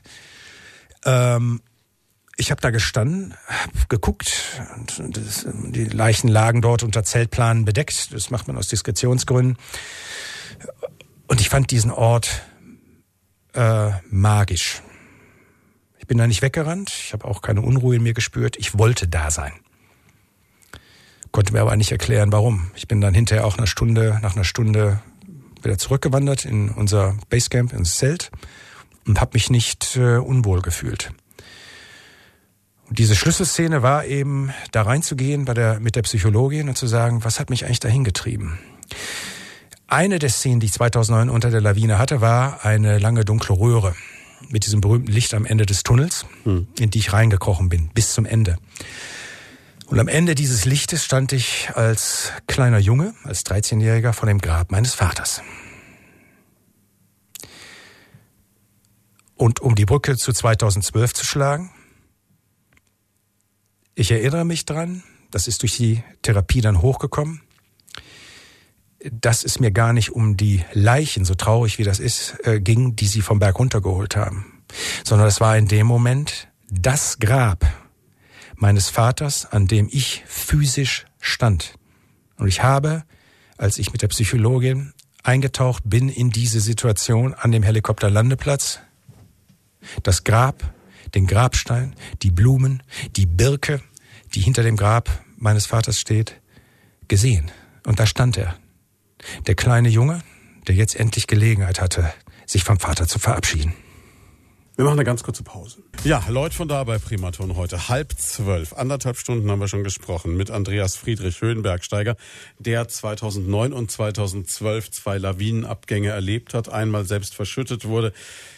Danach unter einer posttraumatischen Belastungsstörung litt, wie er uns sehr eindringlich geschildert hat, gerade eben versucht hat, dann diese Ereignisse aufzuarbeiten. Und Andreas, es ist jetzt immer so, als, als Außenstehender sagt man sich, okay, jetzt hast du diese zwei unglaublich einschneidenden Erlebnisse gehabt, warst in Lebensgefahr, bist trotzdem wieder in die Berge gegangen, hast dich der Situation gestellt, hast diese Therapie gleichzeitig gemacht und dann wirft dich diese Therapie zurück auf etwas, was man jetzt von außen gesehen niemals mit den Dingen in Verbindung bringen würde, wo man sagt, okay, 2009 war der Tod deines Vaters, der mit 13 Jahren genommen wurde, eigentlich schon unheimlich weit weg und ähm, jetzt sagt sich der Laie, was hat das jetzt damit zu tun, dass der Mann unter einer Lawine lag? Die Lawine hat äh, die äh, das Traumata, der frühe Tod des Vaters, äh, wiedergeweckt. Ähm, unser Gedächtnis äh, ist äh, wie eine wie ein Ölsumpf, in dem alle Ereignisse, die uns passieren, uns widerfahren, äh, gespeichert werden. Da gibt es kein Abflussventil, nicht wie in einer Werkstatt, wo man das Öl ablauf, ablauf, ablaufen lassen kann, sondern es sickert durch. Es beschwert sich, sickert durch und bleibt unten hängen. Und so führt auch Verdrängung nicht zur Lösung, was eben dieses Ventil zum Ablauf nicht gibt, sondern es sackt durch. Und der kleine Junge, der am Grab des Vaters äh, stand 2012, hatte hier jetzt endlich Gelegenheit, sich von seinem Vater zu verabschieden, wozu ich nie Gelegenheit hatte. Ich möchte meiner Mutter keinen Vorwurf machen, weil sie hat einfach da ermals entschieden, dass äh, es hier einfach ähm, es vielleicht für die Kinder zu schwer wäre oder was auch immer, das Ganze zu ertragen und zu erleiden. Und sie wollten uns dieses Leid ersparen, einfach die Kinder nicht mitzunehmen zu der Beerdigung des Vaters. Ist durchaus streitbar, ähm, ist aber so. Und diese fehlende Möglichkeit, mich von meinem Vater zu verabschieden, ist ein Traumata aus meiner Kindheit, was nicht gelöst worden ist, weil ich nie drüber nachgedacht habe, weil es mir nie bewusst war, weil es nie emporgekommen ist, durch einen Auslöser, wie eine Lawine. Aber als die Lawine kam, ist es hochgeschleudert worden. Es hätte gut und gerne auch was anderes sein können. Aber ich nehme an, das ist auch das, was ich erarbeitet habe mit der äh, Psychologin, dass das eines meiner Kindheitstraumata waren, die jetzt endlich gelöst worden sind, aber um es zu lösen, musste es irgendwie hochgespült werden. Bedeutet aber im Umkehrschluss vielleicht auch, dass vielleicht jeder Mensch in seinem Leben derartige Traumata hat. Die Frage ist halt nur, ob es irgendwann ein Ereignis gibt, das die nach oben holt. Genau. Es, es braucht einen Trigger, eine Auslösung. Und äh, wenn die nicht kommt, dann bleibt es vielleicht für immer im Sumpf, aber es ist nicht weg. Das Ganze Traumata muss man sich vorstellen wie eine Fensterscheibe, die eingeschlagen wird. Die Scherben liegen am Boden. Es gibt kleine, sehr kleine und große. Und dann fängt man in dieser Therapie an und setzt die Scheibe mit großen Stücken wieder zusammen. Und je weiter der Fortschritt in der Therapie ist, desto mehr konzentriert man sich auf die etwas kleineren Stücke. Allerdings ist es vollkommen irrational zu glauben, dass diese Scheibe hinterher wieder äh, vollkommen zusammengesetzt ist. Das wird nicht gehen. Das bedeutet, es ist ein Prozess, der immer noch läuft? Oder bedeutet es, dass man sich irgendwann sagt, okay, jetzt habe ich diese Scheibe, um bei dem Bild zu bleiben, wieder einigermaßen zusammen. Es sind noch ein paar Löcher drin, es sind ein paar Risse drin, aber ich kann äh, wieder durchschauen quasi. Ich kann durch die Scheibe durchschauen. Ähm, ich kann mit der Scheibe umgehen, so wie sie jetzt wieder zusammengesetzt worden ist. Und das ist auch die Lösung, so schäbig es vielleicht äh, auch aussieht. Ähm, niemand hat in einer Wohnung gerne eine Scheibe, die porös ist oder auch nur aus Splittern besteht. Für mich ist es die Lösung. Äh, mit den Störungen, mit den Belastungen äh, souverän und selbstbestimmt jetzt umgehen zu können. Weil sonst könnte ich hier heute gar nicht stehen und die Rede und Antwort äh, stellen, beziehungsweise auch in meine Vorträge, die ich äh, halte, äh, gar nicht einbauen, weil äh, es, es würde mich immer wieder erwischen. Es wäre nicht gelöst. Ich hätte keinen souveränen Umgang damit und äh, das äh, würde zu nichts führen. Und das muss auch das äh, Ziel sein einer Therapie. Ähm, diese Störung ist da. Du reduzierst die Belastung sodass du äh, ein Stück weit Souveränität gewinnst, mit dieser Belastung umzugehen. es ist passiert. Es ist ein integraler Bestandteil meines Lebens. Das lässt sich nicht wegrevidieren. Das wird auch kein Psychologe versuchen. Was äh, Ziel dieser Therapie ist, äh, soweit damit umzugehen, dass ich es nicht mehr als Belastung und als ähm, Störung empfinde. Hast du jetzt glücklicherweise geschafft, aber es gibt natürlich ganz, ganz viele Menschen, die andere Ereignisse erlebt haben und die da aber dann nie wieder rauskommen. Ne? Ja, es, ich bin meiner Psychologin sehr, sehr dankbar für diese fantastische Arbeit über fast vier Jahre. Ähm, und ähm, ich mag mir gar nicht vorstellen, was eigentlich jetzt wäre, wenn ich äh, äh, diese Hilfe nicht gehabt hätte. Aber es erfordert auch eine Menge Energie, Verantwortung für dich selber. Und du musst dein Leben halt in gewissen Teilen auch äh, neu ausrichten. Äh, Stichwort vielleicht auch hier die Offenheit und den Mut,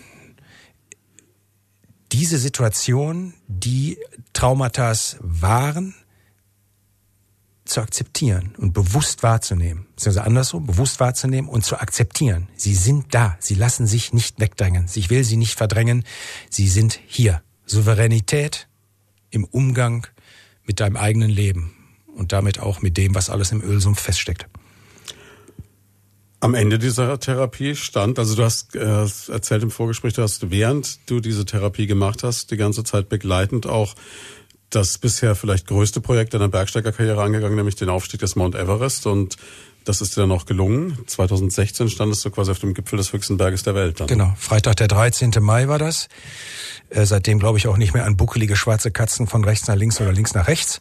Habe ich eigentlich vorher nicht gemacht.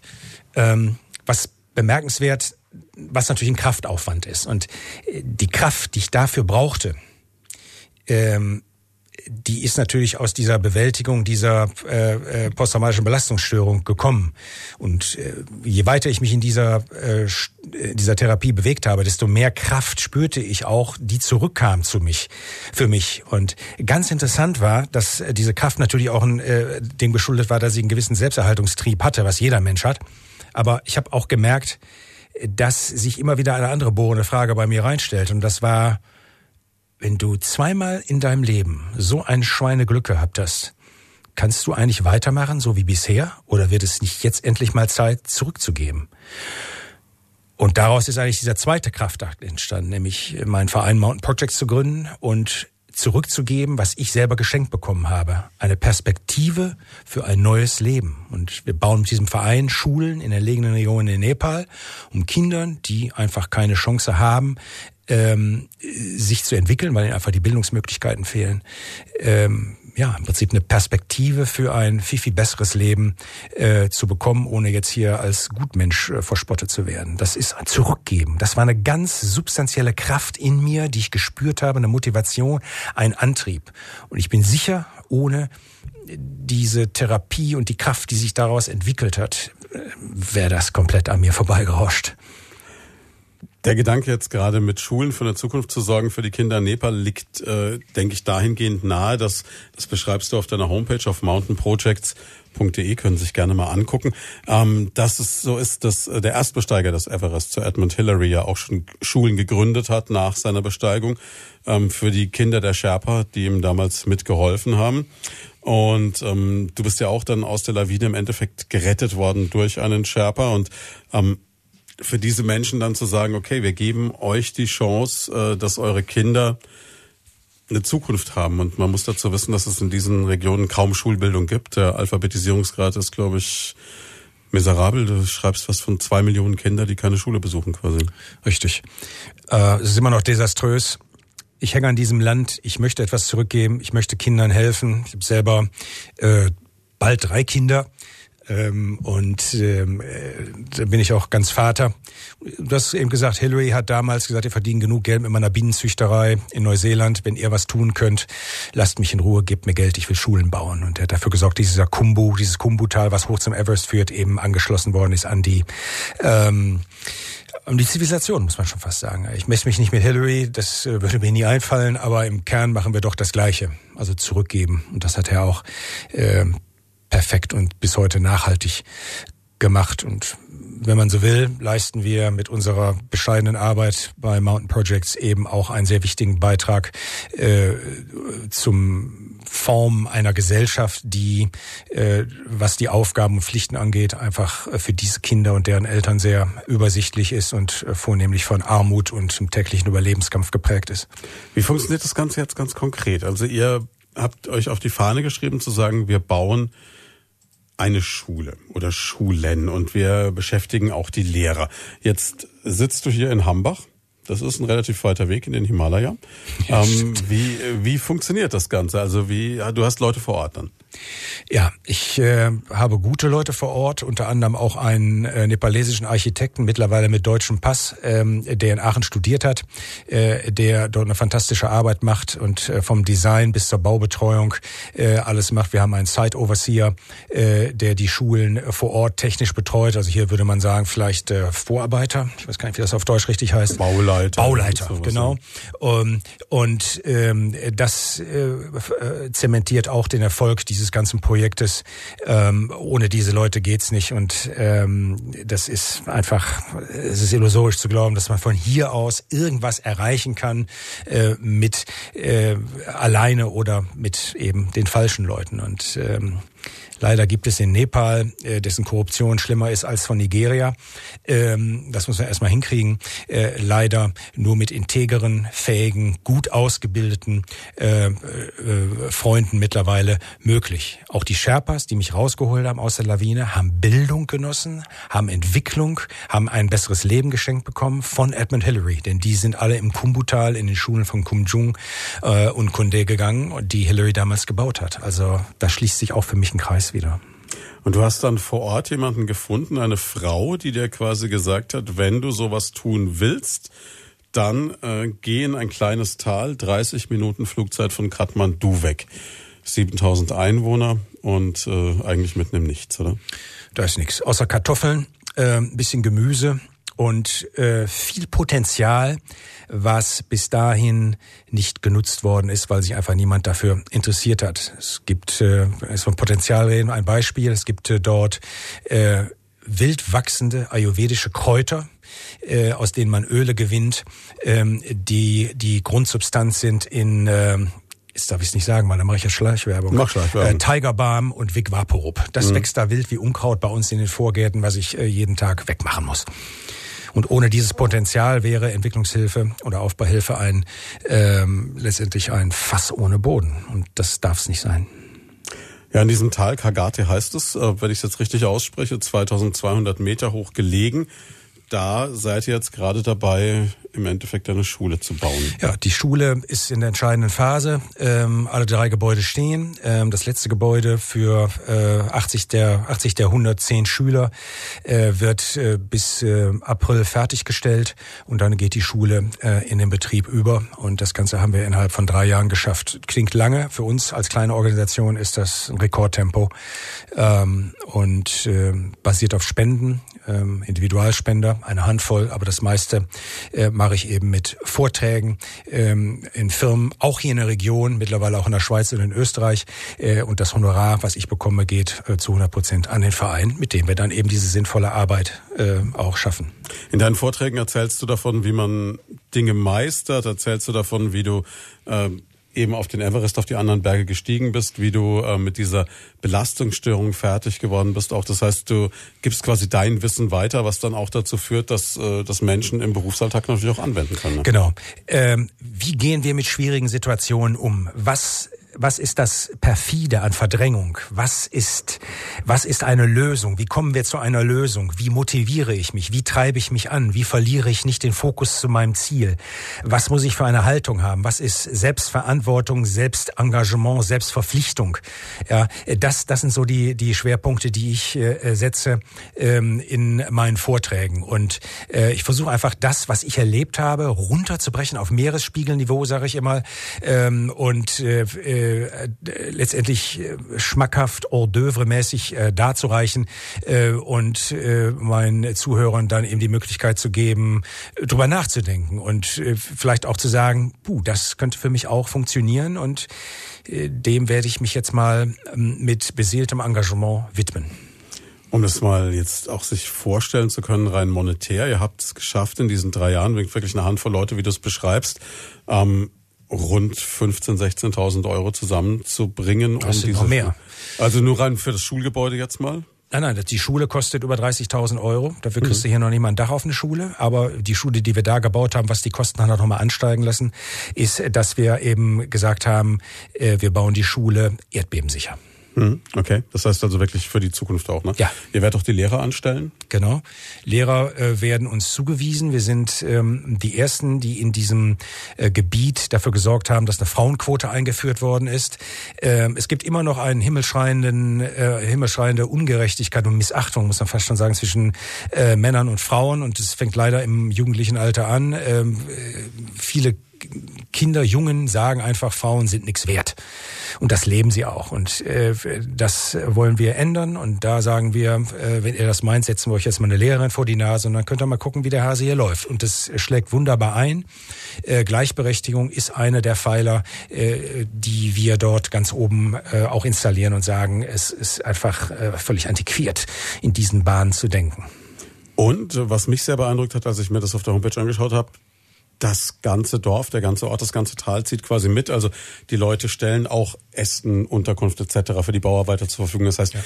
es ist nicht so, dass ihr nur kommt als, äh, sag ich mal in Anführungszeichen, die Gutmenschen aus dem Westen und sagt, wir pumpen da jetzt Geld rein, ziehen euch eine Schule hoch, sondern das ist was, was äh, von beiden Seiten auf Augenhöhe auch mit Eigenleistung passiert, auch wenn die Summen unterschiedlich sind. Richtig äh, wir könnten eine Schule bauen, wir könnten wieder abhauen und eine neue Schule bauen und nach zwei Jahren würden wir sehen, oh Gott, es ist nichts passiert. Und erst wenn wir in der Lage sind, und das war die Maxime auch, die wir hatten, alle mit einzubeziehen, vom jüngsten Kind bis zum Dorfältesten, ihnen klar zu machen, warum wir das machen, aber was wir auch erwarten, holen wir die Leute ins Boot, die Dorfbewohner ins Boot und alle ziehen mit. Wir haben zum Beispiel dafür gesorgt, dass sie ein Einkommen haben, indem wir sie leichter arbeiten haben mitmachen lassen unter Anleitung des Architekten und des, äh, des Vorarbeiters. Und ähm, äh, das war uns wichtig. So ist da auch eine, eine Gemeinschaft entstanden ähm, und ähm, äh, alle haben mit an diesem berühmten ähm, äh, Strick gezogen und ähm, haben äh, keiner hat sich da profiliert. Alle haben mitgeholfen, jeder, jeder nach seinen Fähigkeiten und Möglichkeiten und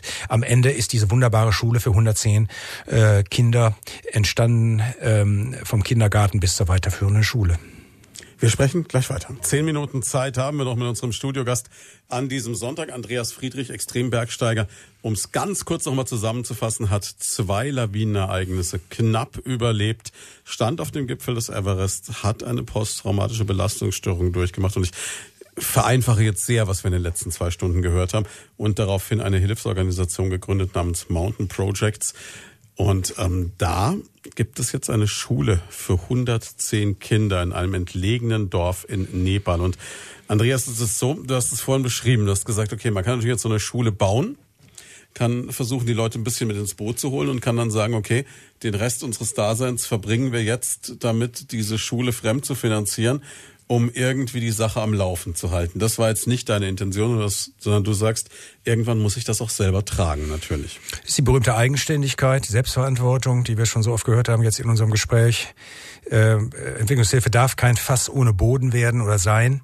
Und äh, darum muss man leider auch, wenn man solche Hilfsprojekte startet, äh, gucken, besteht die Möglichkeit, diese Eigenständigkeit irgendwann zu erreichen. Und äh, Gott sei Dank sind die Böden in diesem Hochplateau äh, äh, fruchtbar, sodass wir halt dort die Landwirtschaft ausbauen können. Wir werden eine Schweinezucht äh, dort etablieren. Wir werden die landwirtschaftliche Produktion von verschiedenen äh, ähm, äh, Pflanzen äh, ausbauen. Äh, wir werden wahrscheinlich auch äh, eine Papierpresse äh, wieder starten und aus den Einnahmen äh, dieses äh, dieser Projekte, also nachschulischen äh, Projekte, äh, wird dieses Dorf in der Lage sein, die Schule eigenständig und eigenverantwortlich zu betreiben. Es geht also darum, quasi den ganzen Ort nach vorne zu bringen, damit ja. dann dein Herzensprojekt, die Schule, dann dementsprechend mitlaufen kann. Ich habe durch meine Therapie eine, eine Perspektive für ein besseres Leben bekommen. Äh, und das möchte ich zumindest auch in diesem Dorf schaffen, indem wir alles dafür tun, dass sie eine Perspektive haben ähm, für, für ein besseres Leben. Und wenn wir jetzt einfach mal vorstellen, die Schule läuft, äh, finanziert sich selbst und die Kinder, die dort jetzt in die Schule gehen, werden irgendwann ihre Kinder dort reinschicken. Was ist das für eine fantastische Entwicklung dann, nicht? Du selber fliegst auch wieder hin? Ich fliege jetzt ähm, äh, Anfang Mai, Ende April, Anfang Mai fliege ich rüber, um einfach auch ein Stück weit die wirklich ultimative letzte Phase zu begleiten. Und da muss die Schule natürlich auch eingeweiht werden und äh, da darf ich irgendwie auch nicht fehlen. Und das ist auch ein Herzenswunsch von mir, ähm, äh, dort zu sein, wenn die Schule praktisch mit dem Schlüssel übergeben wird. Das heißt, das wird sich aber auch eine lebenslange Freundschaft mit Nepal weiterhin verbinden. Dann. Definitiv, definitiv. Und wir werden wahrscheinlich auch äh, andere Hilfsprojekte nochmal starten. Ähm, wenn meine Vorträge eben äh, weiterhin so reichhaltig gebucht werden und äh, das Geld dementsprechend ähm, auch da ist. Aber wir sind da sehr, sehr äh, zu, äh, ist zuversichtlich, dass wir weitere Projekte auch ähm, initiieren und ähm, erfolgreich beenden können. Du hast gesagt, es gibt für die Möglichkeit für die Leute hier, ähm, dich bald mal zu hören. Und zwar hast du einen Vortrag auch mit Bildern vom Everest, von deinen Reisen, aber auch mit Geschichten über Mountain Projects etc. Ähm, am 8. Februar. Ist gar nicht mehr lang hin. 8. Februar habe ich eine Einladung von der DAV-Sektion in Schweinfurt bekommen. Der Deutsche Alpenverein. Genau, der Deutsche Alpenverein und äh, wird dann ähm, am 8.2. abends äh, einen Vortrag halten im Friedrich-Rückert-Bau. Ähm, und äh, irgendwo gibt's Karten, wahrscheinlich auf der DAV-Seite. Ähm, und äh, die ganzen, die Einnahmen werden halt dem Verein dann zur Verfügung gestellt. Das ist ein spannender Vortrag, äh, geht nochmal viel mehr ins Detail, äh, atemberaubende Bilder und äh, ich darf äh, jeden einladen, äh, den es interessiert, da hinzukommen. Es wird garantiert nicht langweilig.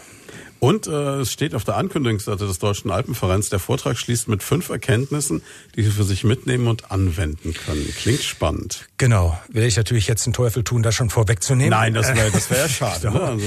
Und äh, da bin ich dann auch ganz Kaufmann.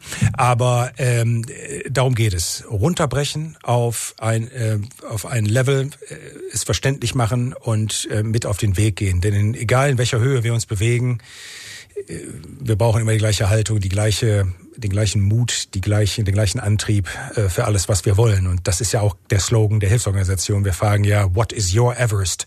Was ist dein höchstes Ziel? Und äh, wie hoch das Ziel ist, das bestimmt jeder für sich selbst. Und es muss nicht der Everest sein. Es kann auch irgendetwas anderes sein, äh, was dem einen oder der anderen eben halt gerade wichtig ist. Aber das breche ich halt herunter und äh, gebe praktisch äh, eine kleine Anleitung mit fünf ähm, ja, Weisheiten hätte ich was gesagt, fünf Erfahrungen, die ich äh, dann der Zuhörerschaft mit auf den Weg gehe.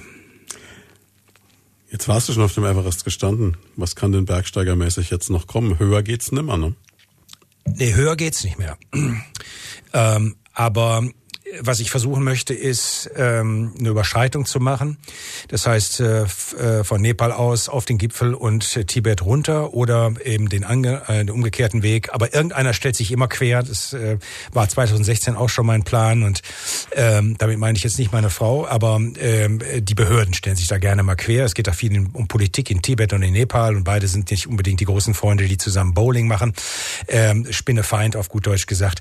Ich werde versuchen, die Nordseite nochmal zu machen machen. Dann habe ich zumindest den Berg von beiden Seiten äh, bestiegen. Und äh, das ganz große Projekt, was äh, bei mir noch wirklich oben auf der Liste steht, ist zu versuchen, einen der äh, äh, unbestiegenen Berge in Nepal äh, dort äh, zu besteigen ähm, und eine Erstbegehung zu machen. Das ist etwas, was auch mehrere Jahre und eine Menge Kraft in Anspruch nimmt.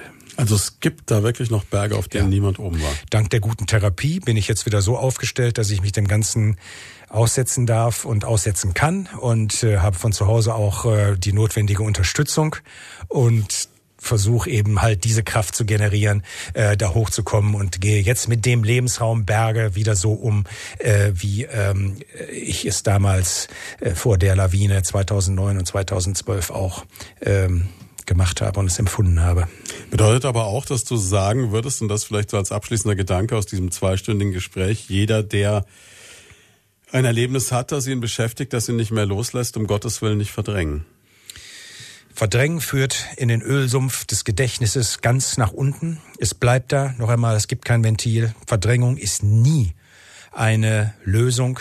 Es mag vordergründig der leichte Weg sein. Es braucht nur eine Kleinigkeit und es wird sofort wieder hochgespült. Es muss nicht unbedingt eine Lawine sein, es kann irgendein anderer Auslöser sein, aber es geht nicht weg. Stellt euch dem, was Bestandteil eures Lebens ist. Geht's mutig an. Anders wird es nicht funktionieren. Das war eigentlich schon ein wunderschönes Schlusswort. Vielen Dank für diese zwei Stunden. Ich habe zu danken, Blackie. Vielen Dank. War extrem spannend. Ich denke für dich auch nicht immer einfach in allen Seiten. Ähm, wie gesagt, 8. Februar, Vortrag beim Deutschen Alpenverein in Schweinfurt. Das Ganze im Friedrich-Rückert-Bau. Außerdem natürlich die Möglichkeit, auf die Seite von Mountain Projects zu gehen. Das Ganze auf Englisch geschrieben, also Projects mit C, Mountain mit AI, logischerweise. Und ähm, Sie können das Ganze natürlich auch nochmal nachhören, wenn Sie wollen. Ganz in Ruhe als Podcast steht dieser ganze Gesprächsfaden, diese Ereignisse durch zwei Lawinen, eine Therapie hinauf auf den Gipfel des Everest und zum Bau einer Schule in Nepal natürlich ab morgen Mittag für Sie zur Verfügung hier auf Primaton. Ja, jetzt noch einen schönen Sonntag und äh, gehen Sie nicht in den Schnee in den Alpen. Die Lawinenstufe ist nochmal angehoben worden. Man spricht also von der zweithöchsten Lawinenwarnstufe. In der Rhön dagegen, ja, bei dem Wetter auch schwierig, aber zumindest machbar.